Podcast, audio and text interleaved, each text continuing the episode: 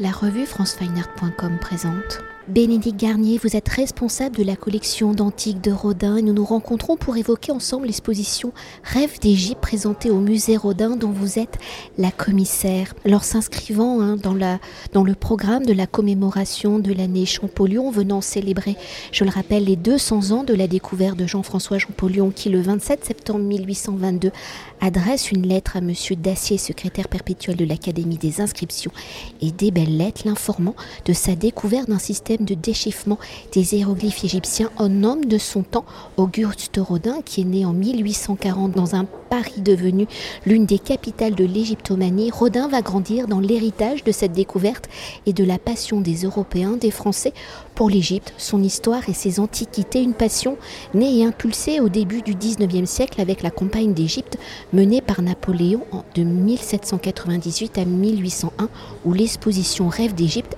à travers une sélection de plus de 400 objets a pour volonté d'explorer la relation particulière de Rodin à l'art égyptien, une relation très où à sa mort en 1917 sur sa collection d'antiques qui compte environ 6500 pièces, 1124 objets sont identifiés comme des œuvres égyptiennes. Alors dans un premier temps, pour évoquer l'origine de cette passion, si on connaît Rodin collectionneur, où son regard et sa collection sont d'abord orientés vers l'antiquité gréco-romaine avant 1860, l'Égypte n'apparaît qu'en petites touches où les antiquités égyptiennes vont s'intensifier à partir de 1890.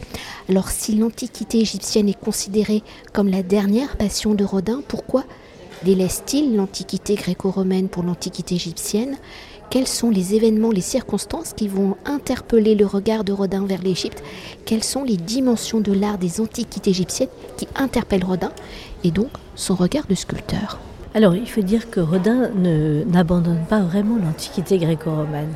Euh, il s'intéresse à l'art égyptien, il s'intéresse aussi à l'art asiatique, par exemple, et, au Moyen Âge, après 1900. Euh, mais l'art grec-romain est encore euh, vraiment ancré en lui, et c'est un art qu'il a complètement digéré. Il se passionne pour l'art égyptien à cette époque, mais il faut dire qu'il y a tout au long du 19e siècle une grande passion française pour l'égyptomanie euh, et l'on peut voir beaucoup d'art égyptien aux expositions universelles, au Louvre évidemment, et puis Rodin ira voir aussi euh, les antiquités égyptiennes au British Museum. Alors pour évoquer la constitution de la collection de Rodin pour les antiquités égyptiennes, si Rodin n'ira jamais en Égypte, vers qui se tourne-t-il pour constituer cette collection? Où trouve-t-il donc ces objets? Comment les choisit-il? Et au fil des années, de 1890 à 1917, comment cette collection et son regard sur les antiquités égyptiennes évoluent-elles? Rodin va acheter tout d'abord entre 1893 et 1910 une première collection qui est constituée de petits objets qu'il va acheter auprès d'antiquaires à Paris, euh, objets provenant d'Égypte ou provenant d'anciennes collections et acquises en salle des ventes. Euh, il achète essentiellement des tissus coptes, des petites statuettes en bronze, en faïence, en, en terre cuite, euh, aussi bien de l'époque pharaonique que de l'époque romaine. Il achète aussi euh, des masques funéraires et quelques petites statuettes en pierre. Après 1910, alors qu'il a déjà l'idée de faire un musée euh, à l'hôtel Biron, il va à ce moment-là commencer à acheter auprès d'autres antiquaires comme Joseph Altounian des statuettes de plus grande dimension, de provenance plus prestigieuse, des reliefs en particulier euh, des statues euh, qu'il exposera à l'hôtel Biron de son vivant. Et pour continuer de décrypter hein, la collection euh, d'antiquités égyptiennes à travers l'œuvre de Rodin, si on connaît un Rodin assembleur, hein, on a déjà montré euh, plusieurs euh, œuvres ainsi constituées dans plusieurs expositions. Comment Rodin analyse-t-il les lignes des sculptures antiques égyptiennes? Comment ces lignes se répercutent-elles dans son œuvre? Comment Rodin les intègre-t-elle à son écriture sculpturale, à sa conception de la modernité? Dans l'art égyptien, Rodin va surtout aimer en fait la simplification des formes, le côté hiératique, euh, plus, moins gracieux, comme il le dit, que l'art euh, grec et romain. Euh, et il va aimer aussi l'art des contours, les dessins, en particulier des peintures égyptiennes, avec des aplats de couleurs et des contours, toutes caractéristiques qu'il va reprendre dans son propre dessin. il y a peut-être des œuvres qui, parce que vous le disiez hein, lors de la visite, ça se voit pas forcément comme ça au premier abord, hein, l'influence de l'art égyptien euh, dans son œuvre, mais il y a quand même des œuvres qui font directement référence alors on retrouve cette influence de l'art égyptien par la notation.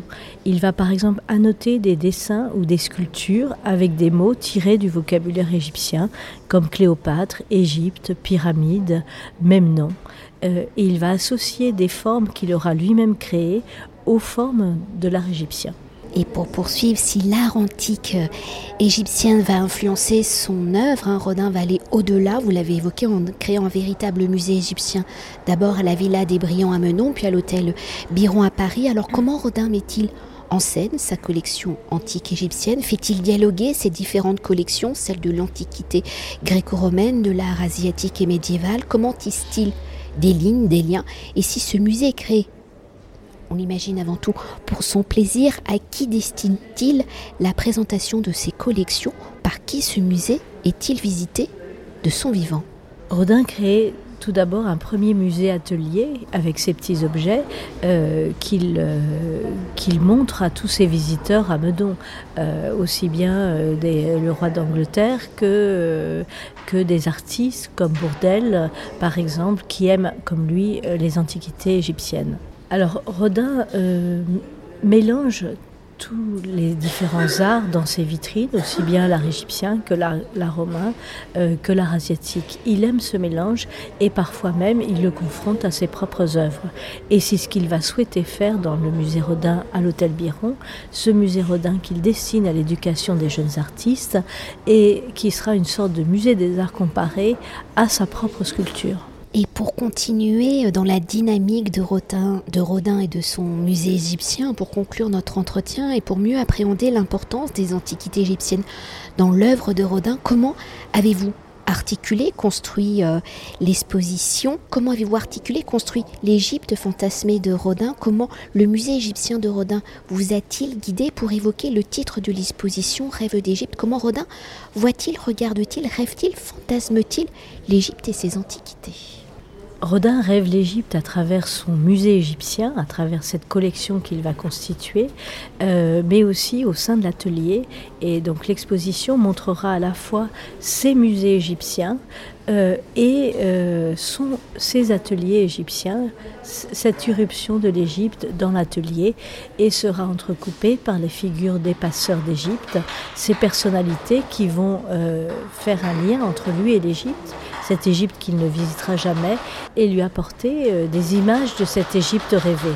Et peut-être pour euh, réellement conclure notre entretien, je fais une parenthèse, mais en fait c'est pas une parenthèse, mais vous en tant que responsable hein, de la collection d'antiques de Rodin, donc vous occupez de toute cette collection qu'il a amassée pendant plusieurs années, hein, aussi bien euh, venue d'Égypte, gréco-romaine, asiatique, médiévale.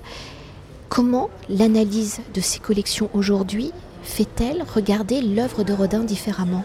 L'analyse de cette collection dialogue avec euh, l'œuvre de Rodin pour montrer justement toute sa modernité en ce début de XXe siècle et euh, tout ce qu'il apporte aussi à l'art. Et cet intérêt pour l'Égypte, on le retrouve évidemment chez tous les artistes de la modernité, comme Picasso, comme Brancusi, comme Jacques Lipchitz par exemple. Merci beaucoup. Je vous remercie aussi. Cet entretien a été réalisé par franceweiner.com.